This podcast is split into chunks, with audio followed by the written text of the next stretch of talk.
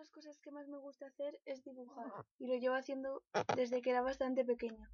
Es algo que puedo hacer en prácticamente cualquier sitio y hay muchas maneras de hacerlo, entonces es bastante versátil. Eh, ahora mismo uso unos rotuladores acuarelables y a veces también en el ordenador. Tengo una tableta y uso un programa que se llama Krita, que está muy bien y es gratis. Y mm, es a veces complicado empezar con materiales nuevos, pero con la práctica vas aprendiendo y está muy bien ir viendo tu propia evolución. Y a veces no tengo mucho tiempo, pero intento dibujar mientras que igual mientras que hago otras cosas, como ver una peli, escuchar la radio o música.